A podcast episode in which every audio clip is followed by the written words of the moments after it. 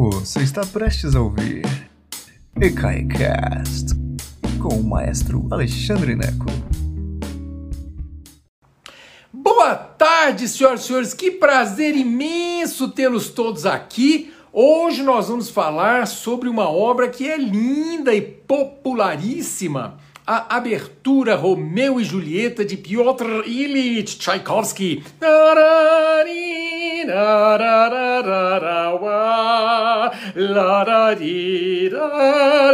Não tem uma pessoa que não ouça esse negócio que não se emocione. Se você não se emociona com isso, você tem um coração de pedra. Não é possível, não é verdade? E é sobre isso que nós vamos falar hoje, sobre a abertura Romeu e Julieta. Lembrando apenas, antes de começarmos, que este é um canal gratuito e a gente só consegue fazer com que ele continue gratuito porque muitos de vocês nos ajudam com um real que for. Dá um pulinho em ecai.com.br, escolha a maneira de doar ou simplesmente dê um pulinho, use esse número vermelho aí que é a nossa chave Pix CNPJ, 14212 tá bom? Dá um pause no vídeo para você lembrar do número.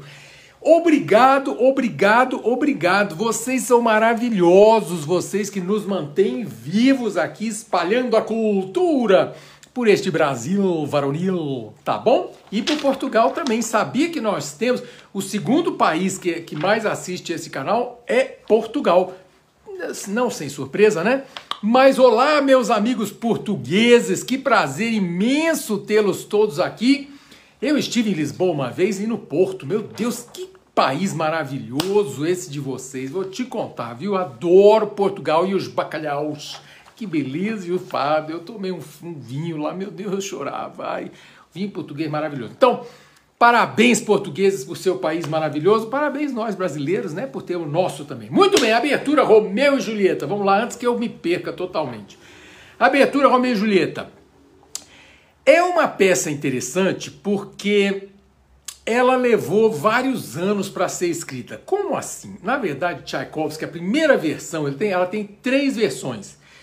Uma de 1870, uma de 1872 e uma de 1886. É basicamente a mesma música que foi retrabalhada, porque isso acontece muito, sabia? Muitos compositores eruditos lançam uma versão, aí na hora que apresenta, na hora que estreia, fala assim: eita, o público não gostou, ou então, ah, não era exatamente isso que eu queria, essa sessão aqui dá para dar uma mudada, ou então aqui em vez da, da trompa eu vou usar aqui o corno inglês, alguma coisa assim, faz modificações, faz releituras. Muitos compositores fazem essas releituras, essa, essas revisões antes de estrear, e aí quando estreia já é obra definitiva. Mas Tchaikovsky não tinha medo de revisar mesmo. Lancei o trem, não funcionou do jeito que eu achei, muda tudo, muda o começo, muda o final. E ele fez isso três vezes, foram três versões. É, então vamos falar sobre essas três versões daqui a pouquinho. Antes disso, vamos falar um pouquinho sobre o que é uma abertura. Né? Nós temos já, já um vídeo aqui neste canal sobre a abertura 1812 do Tchaikovsky, outra abertura. O que é isso, uma abertura? Porque não é uma abertura de ópera, por exemplo. O que é uma abertura de ópera? É fácil de entender. É a música que toca antes da ópera começar. Então a cortina está fechada, toca lá, né, a abertura, o Barbeiro de Sevilha, tem a abertura lá. Então tá tocando lá a abertura do Barbeiro de Sevilha com a cortina fechada, tocou a abertura para dar tempo da, da plateia sentar, era uma confusão no século XVIII, XIX, o pessoal conversava sem parar. Então a abertura seria para para congregar os espectadores ao redor da plateia, ao redor do palco do teatro, né? Então é fácil de entender, uma abertura de balé, uma abertura de ópera, é a primeira coisa que acontece antes da ação começar. Isso é fácil de entender. Não é o que acontece aqui. Ela não é uma abertura para uma ópera chamada Romeu e Julieta. Tchaikovsky não escreveu a ópera Romeu e Julieta. Ele escreveu a abertura Romeu e Julieta, assim como escreveu a abertura 1812. Na verdade, não é abertura de nada, não é nem abertura de um concerto. Ah, vou usar isso aqui para começar o concerto. A 1812, por exemplo, é boa para terminar concerto. Você tem até canhão, né? Se você começa um concerto com canhão, o que você vai tocar depois disso? Né? Inclusive destruiu o teatro, né? Mas é isso. Então, a abertura no senso romântico, atenção, abre, abre as oices. A abertura no senso romântico, do período romântico, século XIX, a abertura é um poema sinfônico, quer dizer, é como se fosse uma sinfonia em apenas um movimento, ok? Chama-se de poema sinfônico, chama-se de abertura. Liszt, que era um, o compositor húngaro Franz Liszt, inventava os nomes mais loucos. Rapsódia húngara é, uma, é uma, uma, um poema sinfônico. Poderia ser chamado de abertura húngara. Ele resolveu chamar de rapsódia. O que é uma rapsódia? Nada. No sentido musical, não existe uma forma que seja uma rapsódia, uma abertura. Entendeu? Um poema sinfônico. Basicamente, é como se fosse uma sinfonia em apenas um movimento sem forma definida. Mas é uma invenção do século XIX que gostava desses nomes né? Por exemplo, aqui no Brasil a gente tem a famosíssima Grande Fantasia Triunfal sobre o hino nacional brasileiro do compositor norte-americano Louis Moreau Gottschalk. Já falamos sobre, sobre essa peça aqui no canal do ECAI também. Procura lá no índice, ecai.com.br, clique em índice. Então, assim, são peças em um movimento que a, moda do período romântico, elas assim levantam a plateia. Ela é feita para, oh, adorei esse negócio. Então, Romeu e Julieta, a abertura Romeu e Julieta acontece porque Tchaikovsky, assim como muitos outros músicos, leram a peça Romeu e Julieta, ou assistiram a peça Romeu e Julieta e falaram assim: Eita, gostei desse trem, vou fazer uma música com o nome Abertura Romeu e Julieta. Tchaikovsky escreveu, Berlioz escreveu, Prokofiev escreveu, todo mundo escreveu Romeu e Julieta, inspirado em, em Romeu e Julieta, né? Mas tá bom, então isso é uma abertura. É, e Shakespeare inspirou muito, muita gente, né? Sonhos de uma Noite de Verão, do, do Mendelssohn, é uma obra do Shakespeare. Imagina, Verdi tem é, Falstaff, que é das, das Alegres Comadres de Windsor, tem Otelo, tem um monte de coisa, Macbeth, né? Então, assim, Shakespeare inspirou um monte de compositores para fazer um monte de óperas, sinfonias e tudo, né? Shakespeare era demais mesmo, muito legal mesmo. Então, o que, por que, que dessa peça tem três versões? Veja bem, Tchaikovsky, quando tinha é, 30 anos, Tchaikovsky nasceu em 1840. É, ele tinha 30 anos em 1870 quando estreou a primeira versão desse negócio aqui, da, da, abertura Romeu e Julieta. É, e a abertura não deu certo. A primeira vez que, que estreou a versão de 1870, quando ele tinha 30 anos, ele era professor do Conservatório de Moscou. E era um sujeito assim que não não era um grande compositor, não era conhecido aos 30 anos. Ele era apenas um, um, professor que dava aula e escrevia as músicas dele. Então, existia um compositor contemporâneo chamado Mili Alexeyevich Balakirev, que era um compositor um pouquinho mais velho que ele, três anos mais velho que ele, mas que era um grande, é, como direi a palavra da moda, empoderador. Ele era um empoderador. Ele dizia assim: Tchaikovsky, Tu é bom, escreve esse trem que ele é bom. Com reservas. Ele era muito é, verdadeiro, é muito legal. A correspondência entre Balakirev, entre esse compositor Mili Alexeyevich Balakirev, que era um compositor muito legal também, russo, vale a pena dar uma olhadinha nele. Mas ele, ele era um estimulador de outros compositores. Ele fazia revisões das obras, revisões no sentido de críticas. Então ele ouviu a abertura e falou assim: Tchaikovsky é o seguinte, o Piotr, Pedro, né? Pedro, é o seguinte. Eu gostei desse trem, tá interessante, mas essa abertura não funcionou, o final é cacofônico, ele disse. Esse final tá cacofônico, não funciona. Vamos fazer umas modificações? Aí o Tchaikovsky, que respeitava muito o Balakirev, vai lá e faz umas revisões. E dois anos depois, reestreou, 1872. De novo, não, o público não recebeu muito bem. E aí ele levou anos para rever a terceira vez.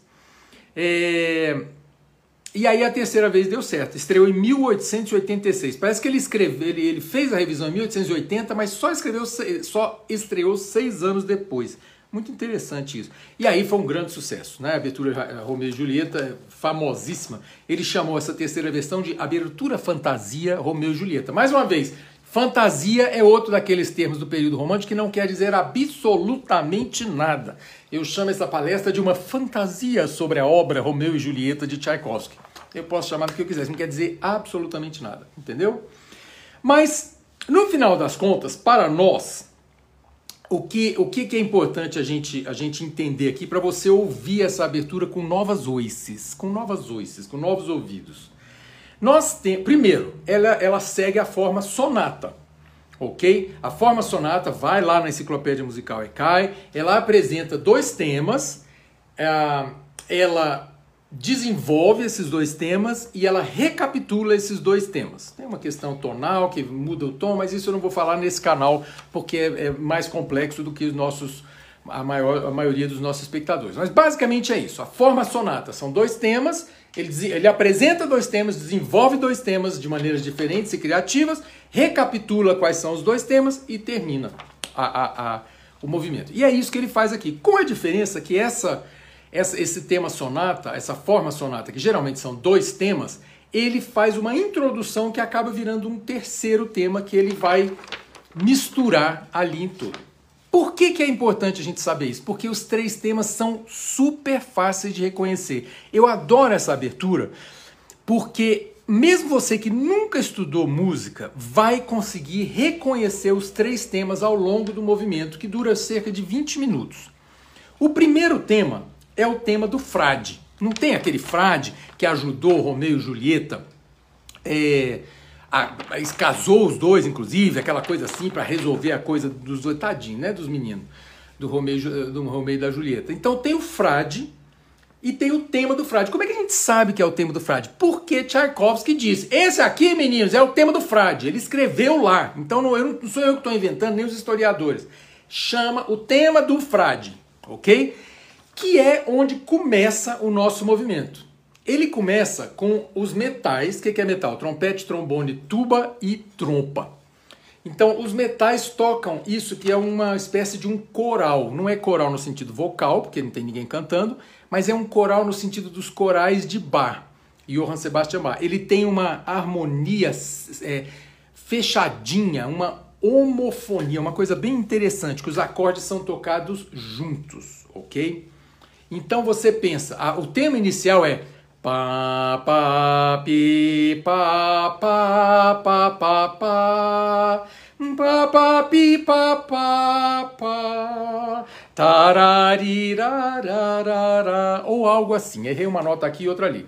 Mas você é o Friar Lawrence, que a Indalécia está nos ajudando aqui. O Frei Lourenço, o pessoal me ajudando. Muito bom, é isso mesmo. Então é o frade, o Frei, Frei Laurent, né? Mas é esse tema é o tema que abre a abertura. Abre a abertura. Pá, pá, pá, pá, pi, pá, pá, pá, pá, pá, pá, pá, pá. Então você vai ouvir isso ao longo de toda a peça. É uma introdução. A forma sonata, ela vai começar mesmo no tema da briga das famílias, que esse é o tema, parece capa espada, sabe, de para quem é da idade aí, do Errol Flynn, do começo do século XX, primeira, primeira, primeira metade do século XX em Hollywood, era Hollywood, era. É, como é que fala, gente? Capa espada, pirata e tal, aquela coisa. Mas o tema é muito legal, que é esse daqui. Pararam, pam, pam, pam, param, param, pam, pam, param, pararam, entendeu? Pararam, pam, pam, pam, pam, param. É facílimo de você identificar, porque ele é completamente diferente do tema do frade. Pá, pá, pi, pá, pá, pá, pá, pá, pá, pá, pá, pá, pá. Esse é param, pam, pam, pam, param, param, pam, pam, param, param, pam, pam. Ele é realmente parece, sabe, o Peter Pan voando, o sujeito defendendo, cavalaria, exatamente, coisa que o pessoal está me ajudando aqui. É isso mesmo. Então, esses dois temas são muito contrastantes entre si, não tem como você confundir. Um é o do frade o outro é o da briga das famílias. Que briga, que família? Os Capuleto e os Montecchio. Um, o Romero era de uma família, a Julieta era da outra, os dois, as famílias eram inimigas e os dois se apaixonam. Essa é a história, a catástrofe. Não é uma história de amor, é uma tragédia, né? Então tem esses dois temas, pim, e. E aí tem o tema principal, que é o tema do amor de Romeu e Julieta.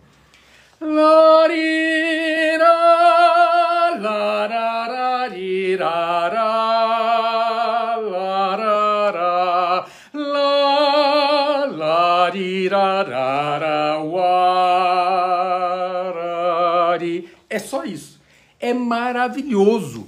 Não tem como você confundir esses três temas. Não tem, eles são muito diferentes. Entende? O tema do Frade é lento, como do, o do amor de Romeu e Julieta, mas eles são completamente diferentes. Um é reverente, o outro é apaixonado e ele joga nas cordas, violino, violoncelo e tal. Tcharira, aquela coisa precisa de uma orquestra grande, com muitos e muitos e muitos violinos para funcionar. Então, como é que ele faz a forma sonata funcionar? É muito interessante. A exposição, porque a forma sonata tem exposição, desenvolvimento, recapitulação, ok? A exposição, ele começa com o tema do frade, né? Que ele apresenta duas vezes. Pá, primeira vez só os metais, a segunda vez tem uns pizzicato plum, plum, plum, plum, plum, junto com o tema dos metais. Presta atenção nisso. Você vai ouvir essa peça assim que terminar a palestra. Aí ele desabrocha, ele traz a harpa. A harpa é sempre um sinal onírico, entende? Sonho. Então toda vez que aparece harpa é porque ou alguém está sonhando ou alguém está morrendo, está transfigurando. É assim que funciona. São os símbolos da, da música erudita, ok? Então a harpa aparece para desabrochar, mas não, não consegue desabrochar totalmente, porque quem entra? Os tímpanos. Tem um trêmulo de tímpano que mostra que vamos sair dessa introdução do Frei para passar para a briga, para o tema da briga das famílias. Que, ele é apresentado, como o tema do Frade, é apresentado duas vezes. Então, duas vezes o tema do Frei, pá, pá, pá, pá, pá, pá, pá, pá, duas vezes o tema da família. Pararam, pam, pam, pam, param, param, pam, pam, param, param, pam, pam, pam. Depois ele é reapresentado como se fosse uma pequena fuga. Pararam, pam pam pam pam param, pam pam pam pam param, pam pam pam pam pam pam pam pam pam param, pam pam pam pam purum, pam pam pam pam param. Ele vai mudando o tom. É muito interessante. E ele faz um tecido conectivo musical que ele vai para poder, é como se fosse um lago. Eu acho isso lindo, um lago ou um rio correndo um para poder entrar com o tema de Romeu e Julieta.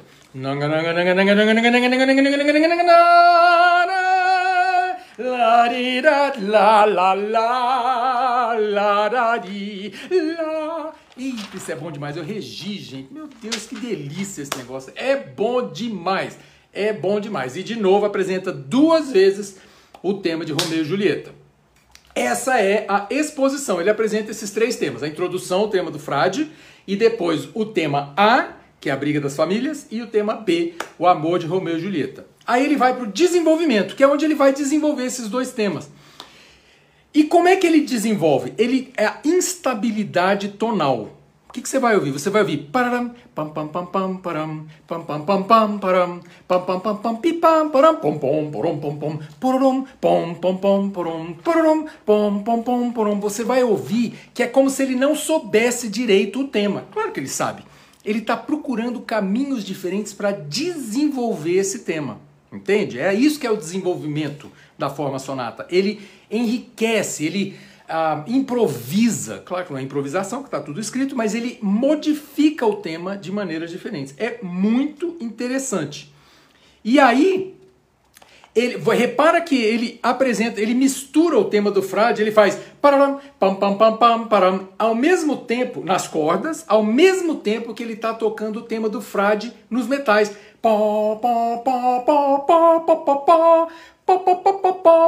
Nos metais, trompete, trombone, tuba e trompa. Trompete, trombone, tuba e trompa, exatamente.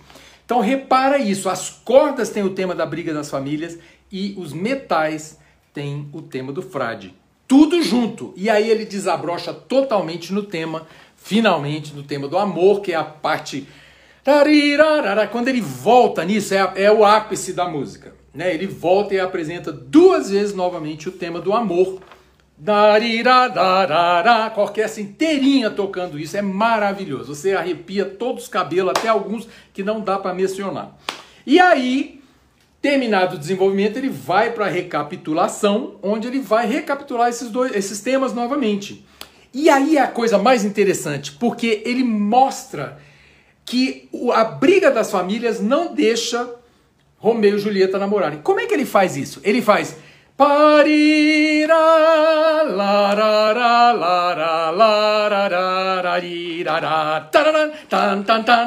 Ele mistura os temas. Você acha que eles vão namorar de novo. Tarira, larara, larara, larara, pararam, pam, pam, pam, pam, pararam. A briga das famílias interrompe o amor de Romeu e Julieta. É lindo a maneira como ele mostra isso. É lindo. Ouça, ouça isso lá, que você vai ficar impressionado, impressionada. Porque é fantástico. E essa briga entre os dois temas, tarira, pararam, pam, pam, pam, pam, param, ele termina quando a gente imagina que os dois tomaram veneno. Porque ele entra com o tímpano bem dramático. os metais graves, né? Trompa, é, tuba, principalmente, os trombonões assim. E aí você sabe que catástrofe aconteceu. E ele vai pro finalzinho, pra coda. Ele apresenta um tema de amor mais fragmentado, é triste, é uma coisa para baixo e tal, e o tímpano marcando que tem uma catástrofe acontecendo. Claro, eles morreram, né? E aí, o que é mais bonito é isso. Ele traz as, as madeiras e as trompas. Madeira é flauta, boia, clarinete e fagote. As madeiras com uma variação do tema do frade. E, ao mesmo tempo, ele desabrocha para um final agudíssimo nos violinos, onde os violinos vão lembrar o tema do amor de Romeu e Julieta. Mas eu acho tão bonito, isso é a minha interpretação. Como ele está tocando lá em cima, lá em cima, lá em cima mesmo, para mim é que Romeu e Julieta morreram e agora eles estão lá em cima, em cima das nuvens junto com aqueles violinos, finalmente eles estão se amando numa nuvem cor-de-rosa. Eu acho isso lindo de morrer, adoro isso, adoro.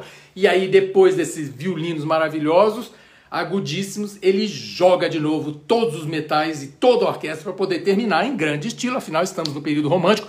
Pam, pam, pam, aquela coisa para todo mundo aí aplaudir muito, jogar flow, jogar dinheiro, igual vocês vão jogar para ecai.com.br é, no Pix 14 212 894 98. Que beleza, né? Porque é isso, é o período romântico, essa coisa miserável que a gente adora. Você já se apaixonou? É uma coisa boa? É e não é, né? Porque paixão, essa é a história de Romeu e Julieta. Paixão é um horror. Você para a vida toda, mas é a melhor coisa do mundo. Você va vale estar vivo para se apaixonar, mas tem, tem coisa que mais puxa. Parece um, um caminhão com pneu furado, né? Não, quando você apaixona. Mas é bom demais. Mas é um horror, mas é bom demais. E essa é a abertura Romeu e Julieta. Larira, larararara, pararam, pam, pam, pam, pam. Agora vai ouvir, tá bom? Gente, que prazer enorme tê-los aqui. Este domingo, hoje é dia, eu já esqueci que dia é hoje. Hoje é dia 23 de maio, segunda-feira, 23 de maio, para quem está ao vivo aqui comigo no Facebook. No dia, no domingo, dia 29 de maio, no domingo, dia 29 de maio, às 4 da tarde, eu estarei ao vivo no YouTube. Domingo, 16 horas, ao vivo no YouTube. Dia 29 9 de maio, estou olhando o calendário ali, dia 29 de maio, domingo, eu estarei ao vivo no YouTube para falar sobre a nova programação do ECAI. Temos coisa nova aí, acho que vai ser muito legal, tá bom? Então, domingo eu vejo vocês às 16 horas, tá bom? Quarta-feira tem programa também, mas aí domingo vocês já já ficam sabendo, tá bom? Beijos em todos vocês, muito obrigado sempre pela companhia. Eu adoro ter vocês aqui, tá bom? Beijo enorme, gente. Beijão. Obrigado por nos escutar. Agora, seja sempre o primeiro a saber da programação. Assine nossa newsletter em ecai.com.br.